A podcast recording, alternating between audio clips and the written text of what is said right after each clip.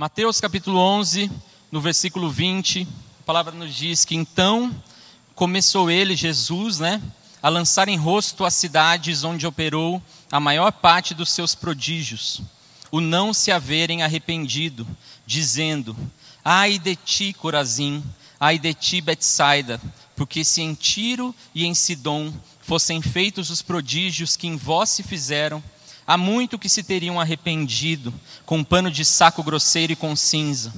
Por isso eu vos digo que haverá menos rigor para Tiro e Sidom no dia do juízo do que para vós. E tu, Cafarnaum, que te ergues até o céu, será batida até os infernos. Porque se em Sodoma tivesse sido feito, tivessem sido feitos os prodígios que em ti se operaram, teria ela permanecido até hoje. Porém, eu vos digo que haverá menos rigor para os de Sodoma no dia do juízo do que para ti. E no verso 25, naquele tempo, respondendo Jesus, disse: Graças te dou, ó Pai, Senhor do céu e da terra, que ocultaste essas coisas aos sábios e instruídos e as revelaste aos pequeninos. Sim, ó Pai, porque assim te aprouve. Todas as coisas me foram entregues por meu Pai, e ninguém conhece o Filho senão o Pai, e ninguém conhece o Pai senão o Filho e aquele a quem o Filho quiser revelar. Vinde a mim, no verso 28, todos os que estáis cansados e oprimidos, e eu vos aliviarei. Tomai sobre vós o meu jugo, e aprendei de mim, que sou manso e humilde de coração, e encontrareis descanso para a vossa alma, porque o meu jugo é suave e o meu fardo é leve. Feche seus olhos mais uma vez, vamos orar ao Senhor. Senhor, nós te louvamos, Deus, pela oportunidade que temos de estar na tua casa mais uma vez. A verdade é que nós não merecíamos estar aqui, nós não fizemos nada para estar aqui, mas a tua misericórdia se renovou sobre as nossas vidas e o Senhor nos trouxe em paz e segurança. Por isso, nessa noite, nós queremos mais uma vez aquietar o nosso coração, nos assentar aos seus pés para ouvir a tua palavra. E que, como tem acontecido constantemente nesse altar, que o Senhor fale conosco através da sua palavra e que nós não estejamos com os ouvidos tapados ou com a nossa mente perturbada, mas que nós possamos ouvir e entender aquilo, aquilo que o Senhor quer falar conosco. Em nome de Jesus nós te louvamos. Amém e amém. Um contexto aqui para os irmãos a respeito dessa passagem. O ministério de Jesus ele aconteceu principalmente nessa região da Galileia. Se você tiver aí na sua Bíblia um mapa, você vai ver que tem o Mar da Galileia e à esquerda do mar está Nazaré, e lá em cima está a cidade de Cafarnaum. E aí, ao lado de Cafarnaum, nós vamos ver que essa região era uma região de pesca, uma região importante. E também as margens, ela ficava às margens do mar e a, também as margens do mar da Galileia, um pouco para a direita. Cerca de 4 quilômetros nós vamos encontrar essa cidade de Betsaida. E se nós olharmos mais um pouco para cima, ao norte, nós vamos encontrar também Corazim. E Jesus fala a respeito dessas três cidades. E se você olhar hoje, Jesus fala aqui que essas cidades não permaneceriam. E se você entrar hoje, eu tive essa curiosidade de entrar no Google lá e pesquisar no mapa, nos mapas a respeito dessas cidades, você vai ver que ali só existem ruínas. Existem as ruínas de Cafarnaum, existem as ruínas de Betsaida. As ruínas de Betsaida não existe nem um, um, um parque para você ver. Em Cafarnaum ainda tem um lugar que você consegue ver algumas ruínas ali. E Corazim também existe um parque onde você consegue ver algumas coisas. Você vai ver que ao lado criou-se uma cidade chamada também Corazim. Mas a cidade antiga a qual Jesus falou, ela foi destruída. E Jesus fala a respeito dessas cidades e as palavras duras de Jesus com essas cidades foi porque o ministério de Jesus aconteceu a maior parte dele nessa região, entre essas três cidades. Em Cafarnaum foi onde Jesus escolheu para morar. Nós vamos ver isso em, voltando um pouco em Mateus no capítulo 4, você vai ver que Jesus, ele habitou em Cafarnaum. No versículo 15 do capítulo 4 vai dizer: Jesus, porém, ouvindo que João estava preso, voltou para Galiléia e, deixando Nazaré, foi habitar em Cafarnaum, cidade marítima. Então Jesus habitava naquela cidade. E a maioria dos seus discípulos também era daquela região. Então, se você ler os evangelhos, você vai ver que quando a sogra de Pedro é curada, é naquela cidade. Então, eles moravam ali, eles habitavam ali. E a maioria dos milagres de Jesus tinham acontecido naquela região. E aquele era o povo que seguia Jesus. E Jesus está falando aqui que esse mesmo povo dessa cidade havia visto a maioria dos milagres que ele tinha operado, e mesmo assim esse povo não tinha se arrependido. E por isso que ele estava sendo duro com essas, com essas cidades. E ele diz que se em Tiro e Sidom acontecessem as mesmas coisas, até essas cidades se arrependeriam. Se você voltar no Antigo Testamento, for ler lá o tempo dos profetas Isaías, Ezequiel, e você for ler Jeremias, você vai ver várias profecias contra os reinos de Tiro e de Sidom. Esses reinos eram inimigos do povo de Deus. E Deus fala, Jesus fala que até nesses reinos, nessas cidades inimigas do povo de Deus, se Jesus tivesse operado esses milagres, elas teriam se arrependido. E Jesus vai comparar Cafarnaum e vai dizer: sim, Sodoma. Todos nós sabemos a história de Sodoma e Gomorra, uma cidade depravada, perdida. Jesus diz que se em Sodoma tivessem acontecido aqueles milagres, até hoje aquela cidade estaria de pé. E Cafarnaum, que estava vivendo aqueles milagres todos os dias, não havia se arrependido. E nós vamos entender que Jesus estava falando isso porque nessa cidade João Batista estava preso. E nós vamos ver no começo do capítulo 11 que João ouviu falar a respeito dos feitos de Cristo. E aí ele envia dois dos seus discípulos até Jesus para saber se ele era realmente o Cristo, Jesus, o Messias que ele havia anunciado antes. E aí Jesus fala para os discípulos: Olha, voltem e do, falem do que vocês estão vendo cegos estão enxergando, coxos estão sendo curados. E aí, Jesus, depois de falar isso para os discípulos, se volta para a multidão e começa a falar: olha, desde o tempo, no versículo 12 nós vamos ver isso, desde os dias de João Batista até agora, vocês fazem violência contra o reino dos céus. Aquela mesma região, antes mesmo de Jesus chegar ali, já ouvia a respeito do reino dos céus. João Batista foi usado poderosamente ali para pregar a respeito do arrependimento. Arrependam-se, porque é chegado o reino dos céus. E Jesus está falando duramente contra essa cidade porque eles já haviam ouvido antes e eles estavam vendo o reino sendo estabelecido por Jesus e mesmo assim eles não entendiam, eles não criam e eles não se arrependiam. E aí nós vamos ler esse texto e chegando no verso 28, que é onde nós vamos meditar nessa noite, nós vamos ver Jesus falando, ele está falando de uma forma dura e de repente ele fala: Vinde a mim, todos os que estáis cansados e oprimidos, e eu vos aliviarei. Tomai sobre vós o meu jugo e aprendei de mim, que sou manso e humilde de coração, e encontrareis descanso para vossa alma. Cansados e oprimidos, algumas, algumas versões diz sobrecarregados. Ele fala para tomarem o seu jugo. E é interessante que todos nós que crescemos na igreja, nós ouvimos desde a escola da escolinha infantil, do culto ali com as crianças, que o jugo é uma peça de madeira que é usado em cima do pescoço do boi para juntar dois bois para o trabalho. E nós vemos que ouvimos falar na palavra a respeito do jugo desigual, porque o jugo ele tem que ser usado em animais do mesmo porte, com a mesma força, com o mesmo tipo. Não posso colocar um jugo em um cavalo e um boi, não vai funcionar. Eu não posso colocar em um cavalo e um jumento, eu preciso colocar em dois bois, para que eles possam trabalhar juntos e o trabalho renda melhor. E Jesus nos convida aqui a pegar e tomar o seu jugo. E quando eu estava meditando nisso, Deus começou a falar ao meu coração a respeito dessa passagem que é muito interessante porque ele não fala que tirará o nosso jugo ou que nos livrará do trabalho ele fala que nós devemos tomar o seu jugo. Então ele não fala que não existirá algum trabalho, continuará existindo trabalho, porque o jugo na palavra ele é ligado ao trabalho.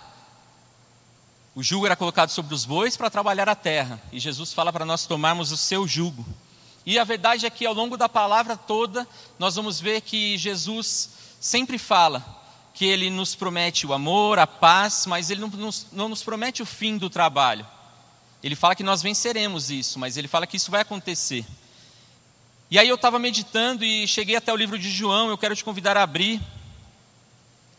Em João, no capítulo 6.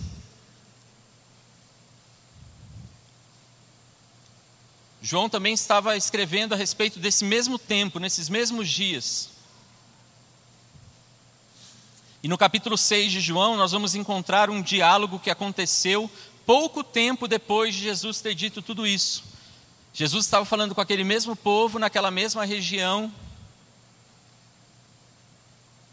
E no versículo do 22, nós vamos ler que no dia seguinte, a multidão que estava do outro lado do mar, vendo que não havia ali mais do que um barquinho, e que Jesus não entrara com seus discípulos naquele barquinho, mas que os seus discípulos tinham ido sós, e aí, entre parênteses, no versículo 23, contudo, outros barquinhos tinham chegado de Tiberíades, perto do lugar onde comeram o pão, havendo o Senhor dado graças. Vendo, pois, a multidão que Jesus não estava ali, nem os seus discípulos, entraram eles também nos barcos e foram a Cafarnaum em busca de Jesus, porque eles sabiam que Jesus estava naquela região. E achando no outro lado do mar, disseram-lhe: Rabi, quando chegaste aqui? E Jesus respondeu e disse-lhes: Na verdade, na verdade vos digo. E antes de eu continuar aqui, nós vamos entendendo esse contexto pouco a pouco. Jesus tinha acabado de multiplicar os pães, cinco pães e dois peixinhos, e tinha alimentado uma multidão. A Bíblia fala em cinco mil homens, fora mulheres e crianças. Então, se nós formos chutar, nós podemos chutar facilmente mais de 10 mil pessoas. Porque quando nós olhamos para a nossa igreja, nós vemos que, se nós contarmos os homens, nós temos no mínimo o dobro ainda, contando crianças e mulheres. Então, Jesus alimentou uma multidão a partir de cinco pães e dois peixinhos. E quando o texto começa falando no dia seguinte, porque literalmente no dia seguinte, as pessoas foram atrás de Jesus de novo. E eles viram que Jesus não estava no mesmo lugar, e eles viram que Jesus não estava no barco, eles foram, pegaram seus próprios barcos e atravessaram o mar para ir atrás de Jesus. E aí Jesus diz no versículo 26: Na verdade, na verdade vos digo que me buscais não pelos sinais que vistes, mas porque comestes do pão e vos saciastes. Eles estavam indo atrás de Jesus porque no dia anterior eles tiveram a sua fome saciada. E eles falaram: Bom, vamos de novo, porque hoje é outro dia, a fome bateu e Jesus vai nos alimentar mais uma vez. E Jesus diz no versículo 27: Trabalhai não pela comida que perece, mas pela comida que permanece para a vida eterna, a qual o Filho do Homem vos dará, porque a este o Pai Deus o selou. E aí disseram-lhe, pois, que faremos para executarmos as obras de Deus? E Jesus respondeu: A obra de Deus é esta, que creiais naquele que ele enviou. Trabalhem não pela comida que perece, mas pela comida que permanece. Trabalhem não pelas coisas terrenas. E por que Jesus está falando trabalho? Porque eles tiveram o esforço de sair do lugar onde eles estavam, pegar as suas embarcações e ir atrás de Jesus. Não era algo simples. Né? Hoje nós entramos no nosso carro e nós saímos e achamos que é fácil chegar a um lugar que está a poucos quilômetros de distância. Mas eles tiveram que atravessar o mar, porque a Bíblia fala que eles chegaram a outra margem, a outro lado. E Jesus fala: olha, esse esforço todo que vocês fizeram, vocês fizeram por causa da comida que permanece. Mas eu estou falando para vocês se esforçarem pela comida que perece, que vocês se esforcem pela comida que permanece. E aí ele fala: os homens perguntam: Que sinal, pois, fazes tu para que o vejamos no versículo 30 e creiamos em ti? que operas tu? Nossos pais comeram o maná do deserto, como está escrito: deu-lhes a comer do pão do céu. E no verso 32, disse-lhe Jesus: Na verdade, na verdade vos digo que Moisés não vos deu o pão do céu, mas meu Pai vos dá o verdadeiro pão do céu. Aquelas pessoas estavam achando que o que aconteceu lá no deserto, maná, nós vamos ver lá em Êxodo, eu anotei aqui no capítulo 16, você vai encontrar essa passagem. O povo estava caminhando no deserto, dia após dia, eles estavam murmurando e questionando a respeito do alimento. Como é que a gente vai sobreviver? Você trouxe Moisés, você trouxe a gente aqui para a gente morrer nesse deserto. Que isso, pelo menos lá no Egito a gente tinha coisa para comer, a vida lá estava melhor. E aí Deus vem e entrega o maná. E aí os, o povo estava achando que, falando com Jesus, que esse maná que Deus deu era o mesmo pão dos céus que Jesus estava falando, é o mesmo alimento espiritual. Mas a verdade é que não. E nós temos agido, quando eu lia isso, nós temos agido dessa mesma forma. O maná foi uma provisão de Deus para aqueles dias. E eles entenderam que, aquela, que aquele maná era a promessa de Deus, era a bênção de Deus para eles. Não, era uma provisão. E nós também temos agido assim na nossa vida. Nós recebemos uma provisão de Deus e nós achamos que essa provisão é a bênção de Deus para a nossa vida. Não, existe muito mais. Essa é a provisão humana para essa terra, para esses momentos que nós estamos vivendo aqui. E era assim que estava acontecendo com esse povo. O maná não era a provisão, o pão do céu. E aí ele continua dizendo: porque o pão de Deus é aquele que desce do céu e dá vida ao mundo. Disseram-lhe, pois, Senhor, dá-nos sempre esse pão. E aí Jesus vai dizer: Eu sou o pão da vida. Aquele que vem a mim não terá fome, quem crê em mim nunca terá sede. Mas aí ele continua dizendo: Mas eu já vos disse isso, e também vós me vistes, e contudo não credes. Jesus estava falando com aquele mesmo povo que ele tinha falado ali atrás, e nós vimos em Mateus. Ele fala: Olha, eu já falei isso para vocês. Vocês já viram as coisas acontecendo, mas vocês não creram. E nós temos vivido dessa mesma forma. Nós temos buscado Jesus em função de coisas. E aí Jesus opera esses, essas provisões diárias na nossa vida. E a gente acha que aquilo é tudo. E aí a gente fala assim: Jesus, me dá mais então. Já que não é só isso, é mais. Jesus fala: Olha, eu estou fazendo. Vocês estão vendo, eu estou falando, mas vocês continuam buscando e vivendo por esse pão que perece. E dia após dia, nós acordamos, nós nos desgastamos, nós trabalhamos, nós nos esforçamos em busca do pão que perece. Você precisa fazer essa análise no seu coração, isso é verdade. Nós só trabalhamos e batalhamos por aquilo que nós vemos, por aquilo que nós vamos alcançar nessa terra. E na verdade, essa bênção, ela é eterna ela não tem a ver com carro, com casa, com comida, com esposo, com esposa, com filhos. É muito mais do que isso. O que Deus quer dizer para mim e para você nessa noite é que nós não devemos mais viver a nossa vida nos desgastando por essas coisas, como nós temos feito. Eu, há 31 anos, você eu não sei, a sua idade toda, porque a vida toda nós temos feito dessa forma.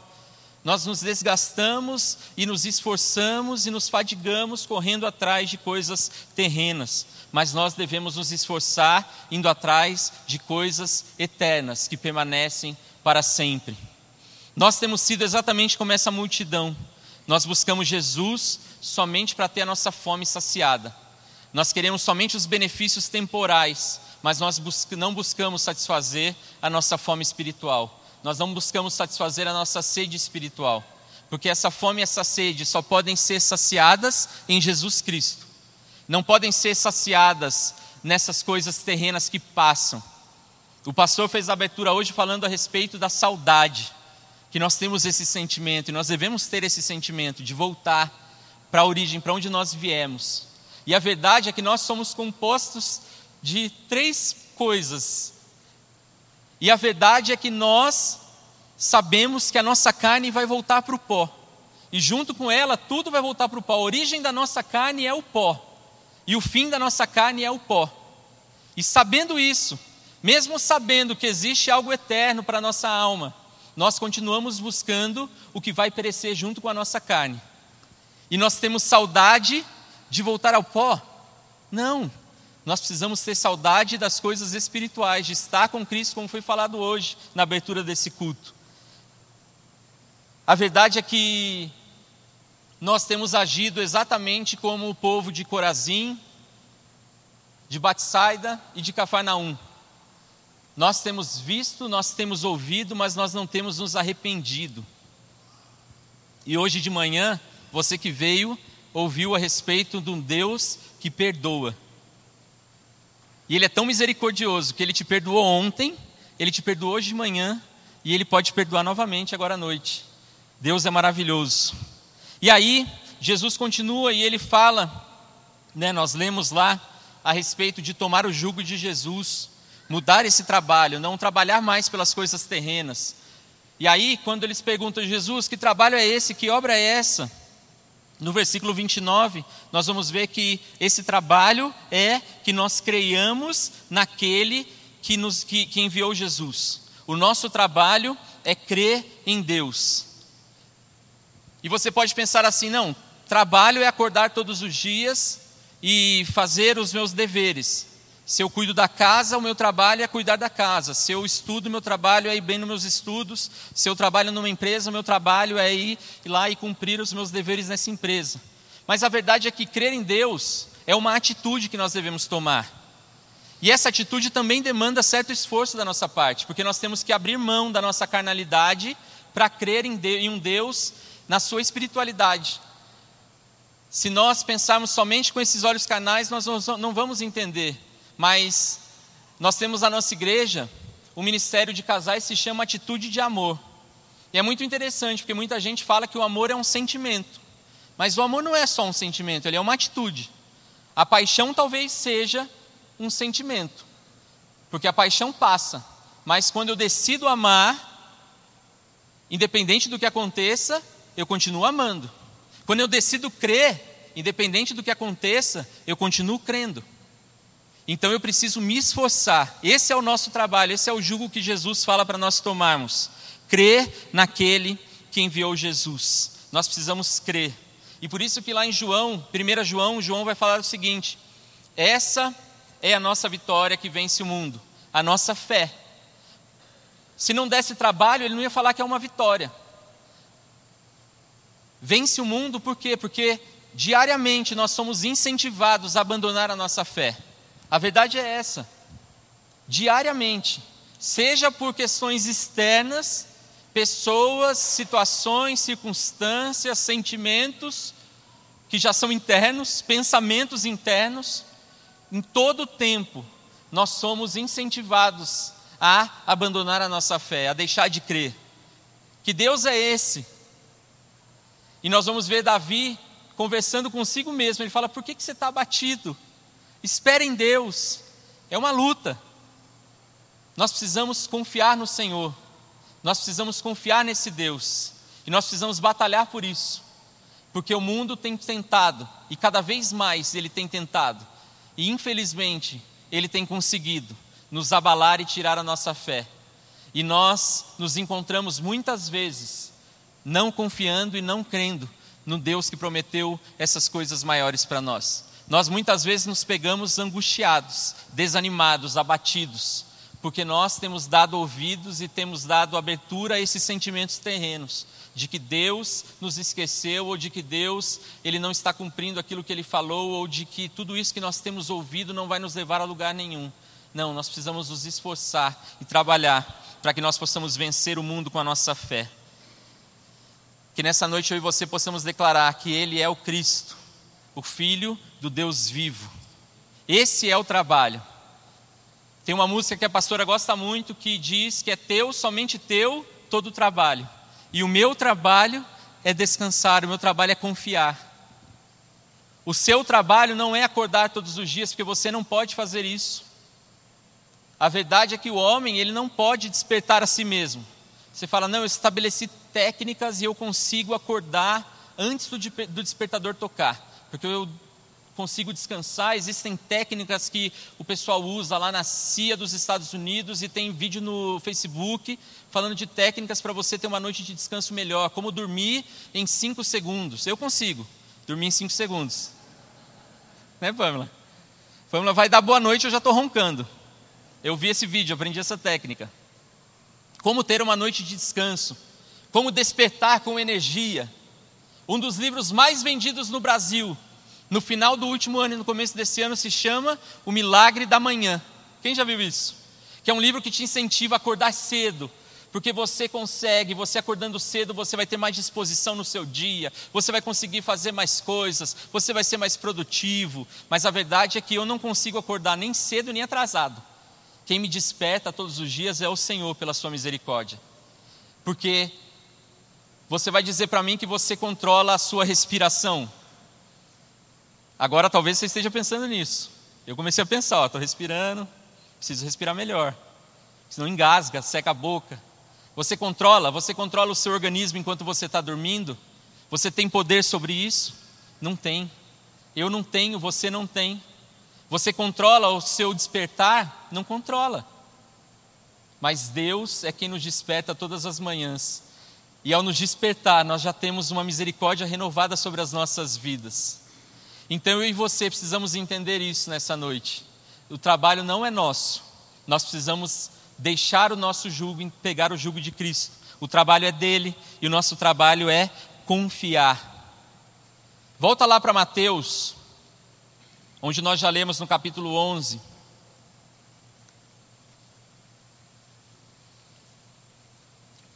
No versículo 28, ele vai dizer: Vinde a mim, todos os que estáis cansados e oprimidos. E o presbítero falava no ofertório a respeito disso. E ele fala que eu vos aliviarei.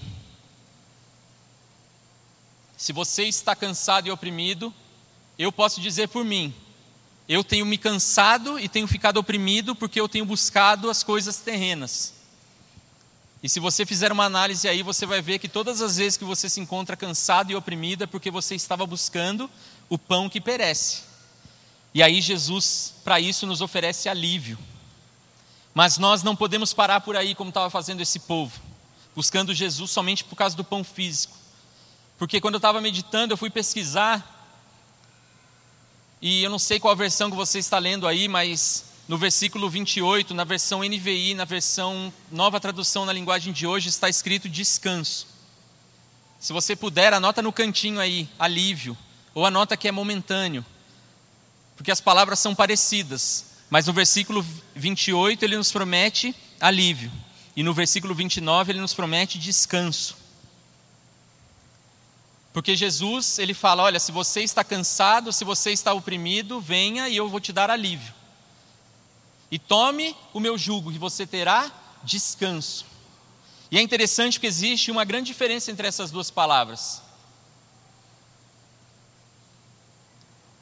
Tem irmãos aqui que são adeptos aos exercícios. Eu não sou, mas eu sei como é que funciona. O Mateu, o, o, até o João agora está lá na academia, o João vai ficar forte.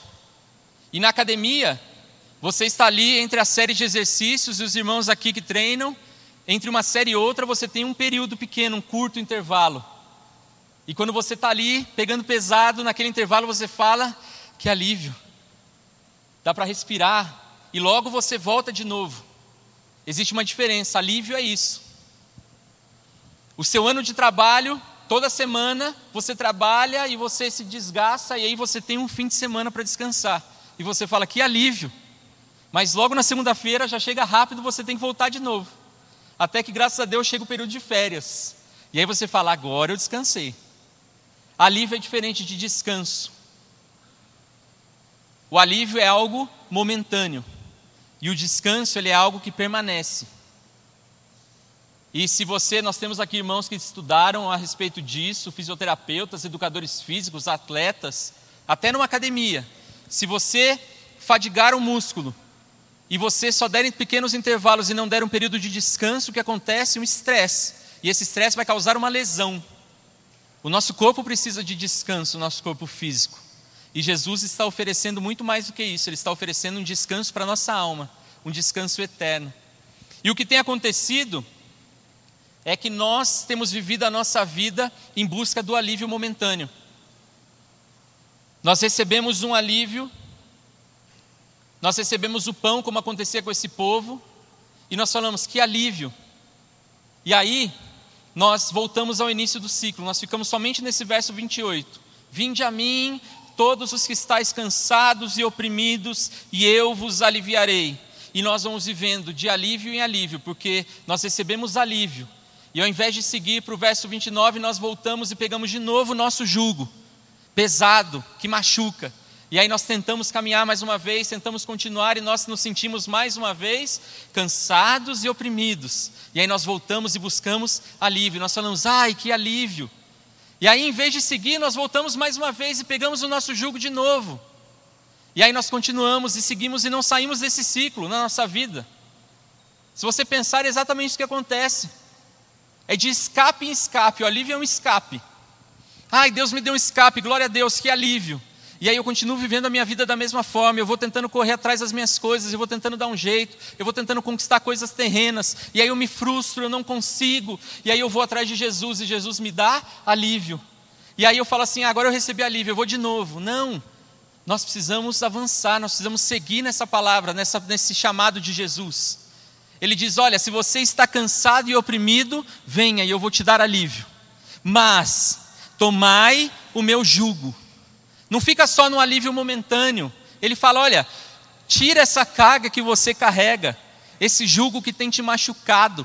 Toma o meu jugo e aprendam de mim, que sou manso e humilde de coração. Jesus está dizendo assim: ei, sai do versículo 28, meu irmão, eu tenho muito mais preparado para você.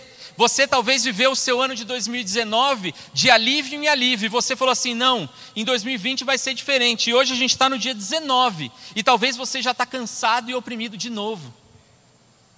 Sabe por quê? Porque nós não entendemos que existe muito mais além do alívio. Nós recebemos um alívio e nós falamos, ai que bom, e a nossa carne gosta. E a gente fala, que delícia esse descanso momentâneo. Mas existe um descanso eterno. E nós temos que entender isso, porque senão nós vamos seguir. Tem uma, tem uma frase aí, eu não sei quem disse isso, mas que loucura é, é, é fazer a mesma coisa todas as vezes esperando um resultado diferente, não é isso? Eu não sei quem disse isso, foi algum grande pensador aí da humanidade. Loucura! A gente faz sempre a mesma coisa e fica esperando receber um resultado diferente. Não, dessa vez vai ser diferente. E eu continuo agindo da mesma forma.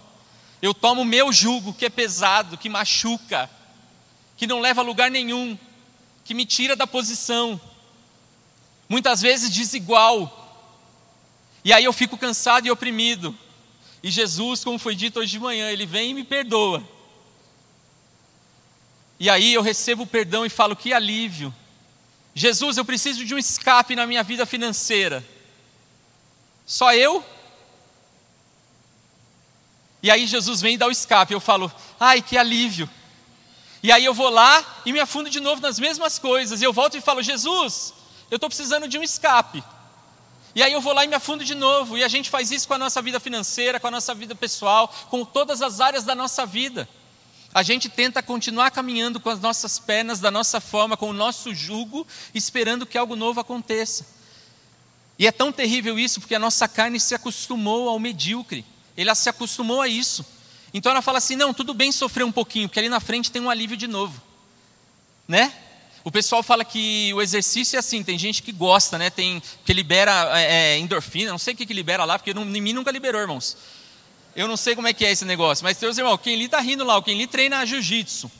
E aí vai lá e treina um dia, treina outro dia, e é bom, é prazeroso. Que delícia, eu não, não sinto. Para mim, sentar numa mesa com um pratão bonito é prazeroso. Mas até isso, até isso está errado, porque eu me acostumo com isso, eu fico de prato em prato. E aqui está o resultado. Mas tem gente que fala que gosta, porque é, é, a máxima da, da, do exercício é no pain, no gain. Sem dor, sem ganho. Então eu tenho que doer, para fazer sentido. Hoje eu estava vendo meu primo lá de São José, o Rodrigo, ele é educador físico e ele estava num treino lá. Rapaz, ele estava sofrendo tanto no vídeo. Para que isso no domingo? Mas porque ele gosta. Ele se acostumou a isso, ele gosta. E a nossa carne é assim, falando do espiritual, nós gostamos do sofrimento. Nós vivemos e falamos assim: não vale a pena sofrer um pouquinho agora, porque daqui a pouco vem o alívio. Não vale a pena sofrer mais agora. E a gente vai sofrendo e sofrendo e sofrendo, e Jesus está falando: olha, ei, presta atenção, eu tenho descanso para você. O meu jugo não machuca, o meu fardo é leve. Você fica carregando esse monte de coisa nas suas costas, ano após ano, e você está assim há 30 anos, você está assim há 40 anos, você está assim há 10 anos, e eu estou falando para você: abre mão disso, eu tenho algo melhor preparado para você. E é isso que Jesus quer falar para mim e para você nessa noite: ei, para de fazer a mesma coisa achando que as coisas vão ser diferentes no final, presta atenção, para de correr atrás com as suas próprias forças. Para de carregar esses sentimentos que você carrega que pesam tanto, esses pensamentos, essas ideias, porque todo mundo é, é, tem as suas próprias convicções, e essas convicções também pesam. Todo mundo tem as suas dores, e essas dores pesam, as cicatrizes do passado, e Jesus está falando: olha, abre mão disso tudo, pega o meu, é leve, é suave, e tem um final maravilhoso que é descanso para a nossa alma. Continuar andando da forma como a gente vem andando não vai nos levar a lugar nenhum. Glória a Deus que Ele é misericordioso. E nós ouvimos hoje de manhã que Deus perdoa quantas vezes forem necessárias. Mas a gente vai ficar porque porque abundou a graça. A gente vai falar assim, não, então eu vou pecar mais, porque daí vai ter mais graça, vai ter mais perdão. Então eu vou continuar pecando, porque aí Deus perdoa. Eu peco, aí Deus perdoa. Eu peco, Deus perdoa. Olha como eu sou perdoado. Não.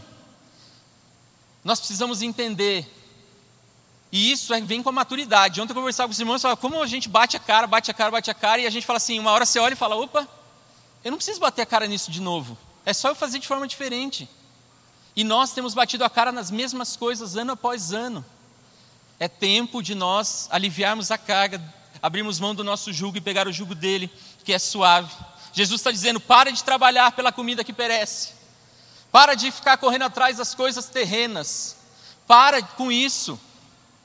Irmãos, eu sou assim, eu sou mesquinho, porque eu olho e falo, eu quero, e aí eu fico dando um jeito e pensando como é que eu vou fazer, porque eu vou chegar naquele atingir aquele objetivo, e eu fico traçando estratégias na minha mente e não dá certo, porque Jesus não nos chamou para isso. Ele falou: olha, crê em mim, e eu vou fazer muito mais do que aquilo que você pode sonhar, pensar ou imaginar. Só que a gente acha isso maravilhoso. E a gente não entende que ele vai fazer mais do que a gente sonha. E a gente, quando a gente ouve isso, a gente fala assim: ah, então eu vou receber o que eu sonho. Não, você vai receber mais. Porque o que você vai receber não dá para comprar com dinheiro humano. Hoje eu falava com o pastor do almoço a respeito do dono da Amazon lá, um dos caras mais ricos do mundo. O dinheiro dele não pode comprar o que Jesus nos oferece. Se juntar o dinheiro dele, do dono da Claro, do, do não sei quem, do, do Bill Gates, não compra. Todos os tesouros desse mundo não são suficientes para comprar essa paz, esse descanso que Jesus está oferecendo para mim e para você de graça. Só que sabe o que eu e você temos feito? Nós temos pego isso, que custa mais do que todo o tesouro desse mundo, e temos a, a, a, é, abrido mão, aberto mão, por algo que vai passar, que vai ficar. O carro novo fica velho. Você tirou da loja, ele já desvalorizou 30% no mínimo. 30% você jogou no lixo. Só porque você saiu da loja, andou, acabou, volta. Se você faz isso, eu não sei quem pode fazer isso. Alguém aqui pode fazer isso, faz isso. Vai lá na loja, compra um carro zero. Sai da loja, dá uma volta no quarteirão e volta para a loja e fala: Eu quero vender, quero de volta o meu dinheiro. Vai falar: Está aqui, 30% a menos. Mas eu nem usei, é novo. Não, não é novo, já está usado. Ficou velho. A casa fica velha, os relacionamentos, e a gente tem se desgastado por isso. Jesus está falando: olha, o que eu tenho preparado para vocês não envelhece, dura eternamente. Não dá para se comparar com as coisas dessa terra e a gente quer ficar comparando. Ele tem para nós o descanso eterno. Nós temos que largar o apego ao nosso jugo, porque no fundo, esse é o problema. O problema é que nós temos apego às nossas questões pessoais. Não, isso aqui faz parte da minha história. Né? Em Caçapava fala, respeita a minha história. Respeita a minha história. Isso aqui são cicatrizes que eu trago, porque essas cicatrizes me fizeram, faz, me fizeram ser quem eu sou hoje. E eu não posso abrir mão dessas dores. Eu não posso abrir mão desse sofrimento, desses sentimentos, desses pensamentos, porque esses pensamentos construíram quem eu sou. Né? A gente fala até bonito. Não, Jesus está falando, abre mão de tudo isso. Não, esse aqui é o meu sonho, o meu projeto de vida. Eu estou batalhando por algo que eu imaginei lá atrás e eu estou nesse caminho, eu estou trilhando esse caminho e daqui uns anos você vai ver, eu vou estar um patamar acima do que eu estou hoje.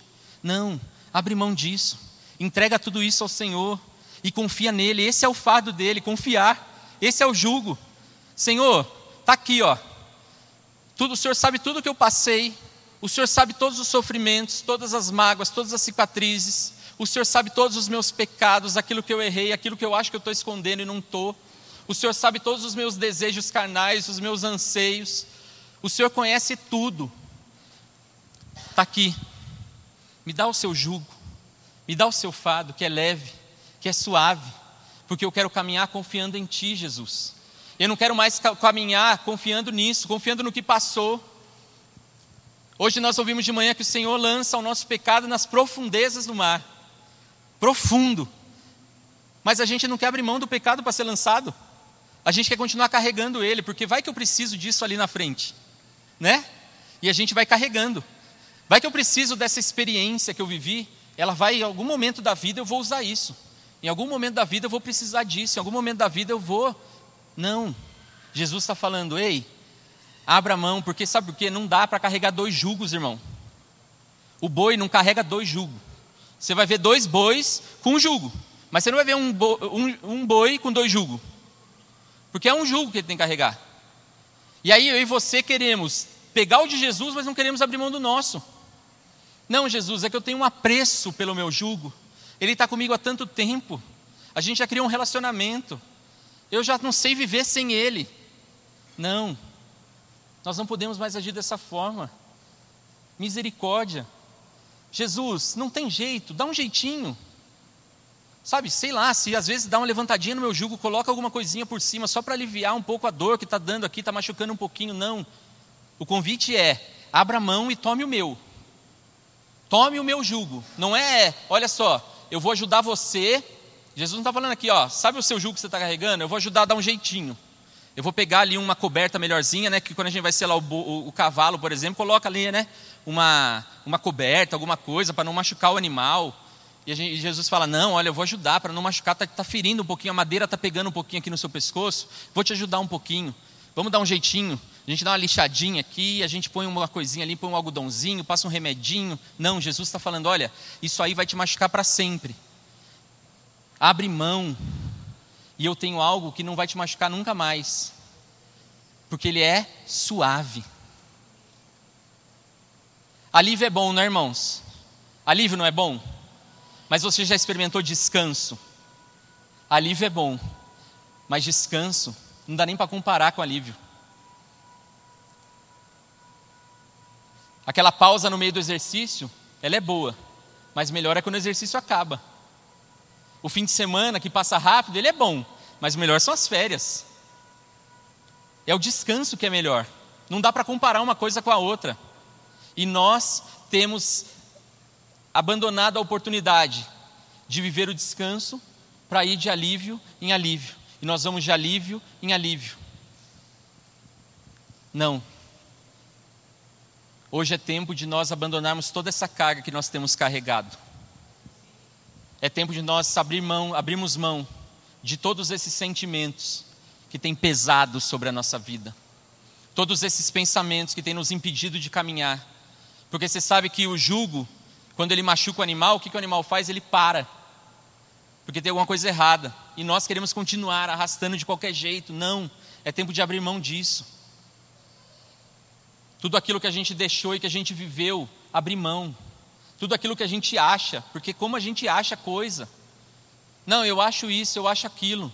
Não, eu não acho nada, Deus sabe tudo. Abrir mão dos nossos achismos, das nossas ideias, dos nossos ideais, entregar tudo. Nossos sonhos, que sonho, irmão? Você ouviu na abertura desse culto? A gente tem que ter saudade de voltar para casa. Não, mas é que eu tenho sonhos para conquistar nessa terra ainda. Eu até quero estar com Jesus, mas primeiro eu precisava fazer isso, isso, isso. Não! O meu desejo maior é estar no descanso do Senhor. Todo o resto não importa. Não, sabe o que é? Que eu estou me esforçando tanto. Esse ano de 2019 eu me esforcei tanto no trabalho. E eu tenho certeza que agora em 2020 vai ser um ano que eu vou conseguir aquela promoção, ou que eu vou conseguir aquele aumento, ou que as coisas vão mudar na minha casa, vão mudar na minha escola. Eu vou ser uma pessoa diferente, eu vou conseguir conquistar aquilo que eu venho sonhando há tanto tempo. E aí Jesus fala: Olha, você está disposto a entregar isso que tem te causado sofrimento durante tanto tempo e trocar por algo que é eterno, que eu estou te dando agora. Nós precisamos tomar essa decisão hoje, irmãos. Não dá mais para a gente ficar postergando. A gente vem no domingo e encontra alívio. E a gente sai daqui, às vezes não dá nem tempo de sair da porta, você já está com o seu jugo de novo. Porque às vezes o culto nem acabou e você já está pensando no problema de amanhã. Deus nem terminou de falar ainda. E eu já estou preocupado. Porque amanhã tem o relatório, amanhã tem aquilo que eu tenho que fazer, amanhã em casa tem que resolver aquilo, meu filho, minha filha, minha esposa, meu esposo. Eu preciso resolver aquela situação no banco. E esse julgo é algo tão terrível que nos impede até de ouvir a proposta que Deus está nos fazendo. Deus está te propondo isso. Abre mão de tudo isso. Talvez você está aqui agora e sua cabeça está longe, está distante. Presta atenção, meu irmão. Presta atenção, minha irmã. Presta atenção. Deus está falando conosco. Ele está nos propondo algo maravilhoso. Tira esse pensamento. Fala, Senhor, me ajuda a me livrar disso, porque a gente não consegue muitas vezes. Muitas vezes você trabalha e está tão preocupado com aquilo que você chega na sua casa, você não curte os seus filhos, a sua família, e passa o fim de semana e você nem vê passando, porque é tanta preocupação, é tanta coisa acontecendo, e Jesus está falando: abre mão disso tudo. Lucas, eu vou deixar de trabalhar? Não, não, misericórdia, amanhã todo mundo aqui pedindo demissão. Não, não é isso que Jesus está falando. Só que ele está falando o seguinte: confia em mim. Faz, mas não faz esperando algo para essa terra. Não faz esperando que alguém vai te dar alguma coisa, que alguém vai te reconhecer por alguma coisa. Faz confiando que eu estou fazendo e preparando o melhor para você. Eu tenho preparado para você descanso. A gente tem a mania de falar que está corrido, estou na correria. Não. Como é que está, irmão? Estou descansando. Nossa, esse irmão é preguiçoso, ele só descansa. Não, ele entendeu. Toda essa correria não vai levar a lugar nenhum. O sábio Salomão vai olhar para o homem e vai dizer: Eu olhei debaixo do céu, eu vi tudo vaidade. E aí a gente tem que encontrar pessoas mais velhas que estão no final da vida que vão falar assim: Olha, fiz um monte de coisa, construí um monte de coisa e não aproveitei nada. E nós que somos mais novos, tem muito, muitas pessoas mais novas aqui, nós não nos atentamos a isso. E nós queremos também construir aquilo que eles construíram, para chegar lá no final e também falar: Olha, tudo vaidade. E eu fiz a mesma coisa. Não, é tempo de nós tomarmos atitudes diferentes. É tempo de nós olharmos para nós mesmos, avaliar a nossa vida e abandonar essa correria maluca que o mundo tem pregado. O mundo tem pregado isso, você tem que fazer, você tem que acordar cedo, e aí já tem lá o cara que foi é, CEO lá, que ele fala que tem que acordar 4 horas da manhã, e se você passar 30 dias acordando 4 horas da manhã, sua vida vai ser transformada. Está lá no YouTube, eu, eu mando o um vídeo para os irmãos ver, eu vi, eu tentei não consegui acordar 4 horas da manhã. E mesmo que eu conseguisse, não é isso que vai mudar, não é isso que vai transformar a minha vida. A não ser que eu fale assim, não, eu vou acordar todo dia, 4 horas da manhã, vou pôr o celular para despertar, porque eu vou dobrar meu joelho, e antes de começar o dia, eu vou entregar o meu dia ao Senhor, eu vou entregar as minhas decisões ao Senhor, eu vou entregar os meus sentimentos ao Senhor. Mas a gente não faz isso. A gente faz porque tem um vídeo na internet que está com milhões de visualizações que falam que vai ter transformação terrena para as coisas dessa terra. A gente só busca isso, é tempo da gente abandonar isso, e é tempo de nós confiarmos no Senhor. Eu não anotei lá, mas hoje de manhã o pastor encerrou lendo Salmo 37. E eu falo que até arrepia, porque um pouco antes de eu vir para a igreja, eu anotei lá, Salmo 37. Eu falei, não acredito.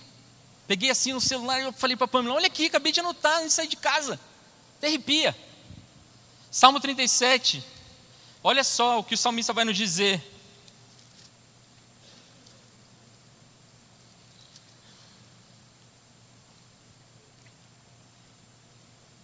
Vamos ler. Não te indignes por causa dos malfeitores, versículo 1. Nem tenhais inveja dos que praticam a iniquidade, porque cedo serão ceifados como a Eva e murcharão como a verdura. Versículo 3: Confia no Senhor e faz o bem, habitarás na terra e verdadeiramente serás alimentado. Versículo 4: Deleita-te também no Senhor, e Ele te concederá o que deseja o teu coração. Versículo 5: Entrega o teu caminho ao Senhor, confia nele, e o texto diz que Ele tudo fará. Versículo 6: Ele fará sobressair a tua justiça como a luz e o teu juízo como o meio-dia. Versículo 7: Descansa no Senhor e espera nele. Não te indignes por causa daquele que prospera em seu caminho, por causa do homem que executa astutos intentos. Descansa no Senhor e espera nele. Esse é o convite do Senhor para mim e para você nessa noite. Descansarmos nele, tomarmos o seu jugo o seu fardo. Falar, Senhor, está aqui, ó. Eu quero já te convidar a ficar em pé no seu lugar.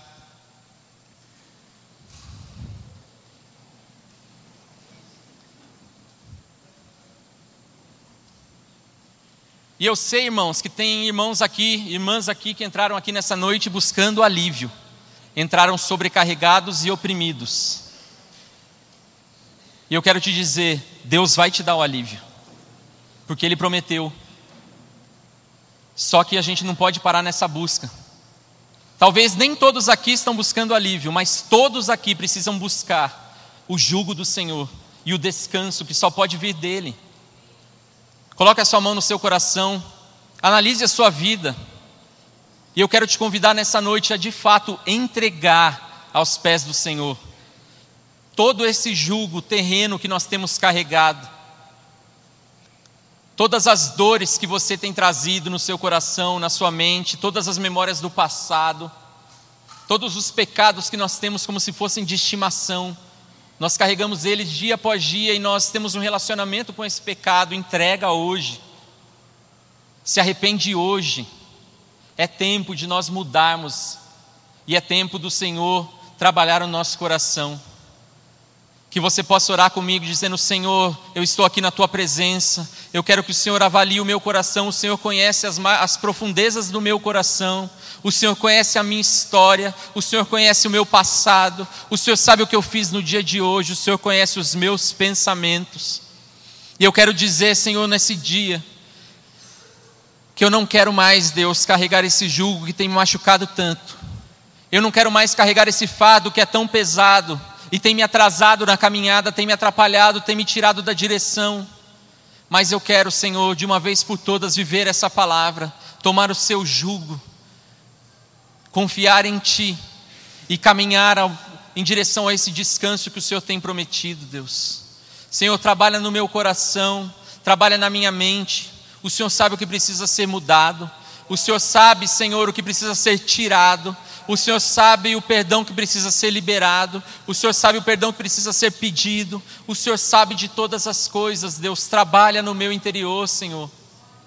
Tira, Deus, todos os pensamentos que eu trago de palavras que me disseram no passado, dizendo que eu não iria conseguir, que eu não iria além, que eu não iria avançar, porque hoje eu entendo que, de fato, nessa terra, não importa se eu vou para lá ou se eu vou para cá, o que importa é que eu ande em direção ao teu caminho, Senhor. Que eu ande em direção ao alvo que é Cristo Jesus, que eu ande em direção a esse descanso que o Senhor tem preparado, Deus. Tira, Senhor, tudo aquilo que tem me impedido. Senhor, quantos de nós aqui estamos com os dois pés no laço, Deus? Quantos de nós aqui estamos amarrados, estamos encarcerados em prisões, com a nossa mente e o nosso coração presos? A coisas que aconteceram. Quantos de nós estão com a nossa mente o nosso coração preso a coisas que queremos conquistar nessa terra, achando que todo o foco da nossa vida tem que ser em função disso, afinal eu mereço, eu mereço ser feliz, eu mereço conquistar. Senhor, nós entendemos hoje que nós não merecemos nada, nós merecemos a morte, mas a tua graça nos alcançou. Jesus Cristo foi entregue na cruz para que nós tivéssemos vida. E nós queremos viver essa vida, Senhor. Nós não queremos que esse sacrifício seja em vão. Senhor, trabalha, Deus, o nosso interior. No mais profundo, Senhor, nós sabemos, Deus, que não é um processo fácil. Nós sabemos que dói, nós sabemos que exige negação, que exige mudança. Mas nós estamos dispostos a isso, Senhor, porque nós não queremos mais continuar vivendo da mesma maneira. Nós te louvamos pelo alívio que o Senhor tem dado. Nós te louvamos pelos escapes, mas nós não queremos viver de escape em escape. Nós queremos viver a plenitude daquilo que o Senhor tem preparado para as nossas vidas. Nós queremos trilhar o caminho, não o nosso caminho, aquilo que nós achamos que é o correto para a nossa vida, mas nós queremos trilhar o teu caminho que é eterno, Senhor, que nos leva a algo maior, a algo muito melhor, Deus. Mas eu quero te pedir, Senhor, nessa noite, se o meu irmão e a minha irmã entraram aqui, Senhor, precisando de um alívio momentâneo, de um escape, entra com providência, Senhor. Trabalha, opera, Deus, faça a tua vontade na situação do meu irmão, na situação da minha irmã. Dê alívio. Mas mais do que isso, Senhor, dê descanso, dê paz, que só o Senhor pode dar. Nós temos buscado paz em tantas coisas, nós temos buscado descanso em tantas coisas. E a verdade é que o tempo está passando, dias vão passando, meses vão passando, anos vão passando. E nós temos nos encontrado hoje, no dia 19 de janeiro de 2020, Senhor, cansados e sobrecarregados, porque nós temos caminhado não da forma como o Senhor nos propõe, mas da forma como nós achamos que é o melhor para nós mesmos. E nós queremos declarar nessa noite, Senhor, nós não sabemos o que é melhor para nós mesmos, mas o Senhor sabe de todas as coisas. O Senhor já tem um caminho traçado para a nossa vida, e o Senhor tem um objetivo, Senhor. Que nós possamos enxergar isso ou parte disso. e que nós possamos a partir de hoje viver algo diferente na nossa vida. Se o meu irmão está aqui sozinho, que ele possa viver algo diferente. Se o meu irmão está aqui, mas a sua família não está, que ele possa viver algo diferente com a sua família. Se nós estamos aqui em família, que nós possamos viver isso em família, que nós possamos ensinar isso aos nossos filhos, porque nós temos vivido de maneira errada e temos ensinado os nossos filhos dessa mesma maneira. Misericórdia, Senhor. Nos perdoa, Pai. Nos perdoa, Senhor, porque muitas vezes nós ouvimos essa palavra. Muitas vezes, como o povo dessas cidades de Cafarnaum, muitas vezes nós agimos dessa mesma forma. Nós vimos o teu operar, nós vimos as tuas maravilhas, mas nós não nos arrependemos. Tem misericórdia de nós, Senhor, nos perdoa, Pai. Nos perdoa, Senhor, porque o Senhor tem agido nas nossas vidas dia após dia. E nós temos feito como esses homens, como esses cidadãos que não confiam, que não creem, que continuam acreditando que Jesus não é o Cristo, o Filho do Deus vivo. Mas nós queremos declarar que nossa confiança está depositada em Ti, Jesus. Nós queremos declarar que nós não queremos mais viver a nossa vida confiando no nosso próprio braço. Nós não queremos viver a nossa vida confiando no que os outros dizem, confiando no que o mundo prega, confiando no que as tecnologias dizem, no que os sábios desse mundo têm dito, mas nós queremos entregar a nossa vida a Ti e declarar: Senhor, conduza todas as coisas das nossas vidas. Que das menores decisões às maiores, tudo possa ser pautado pela Tua palavra, tudo possa ser debaixo de oração, tudo possa ser debaixo da Tua mão poderosa, Senhor. Nós não queremos mais carregar esse jugo, Deus, mas nós entregamos ele no teu altar nessa noite, porque nós sabemos que o Senhor é um Deus que tem misericórdia e graça para as nossas vidas. O Senhor é um Deus que coloca sobre nós o seu jugo suave, o seu fardo leve. E nós queremos sair daqui dessa forma, Senhor, levando sobre nós não mais as nossas dores, mas levando sobre nós a tua paz e o teu descanso. Trabalha nas nossas vidas, Deus. É o que nós te pedimos. Em nome de Jesus. Amém e amém.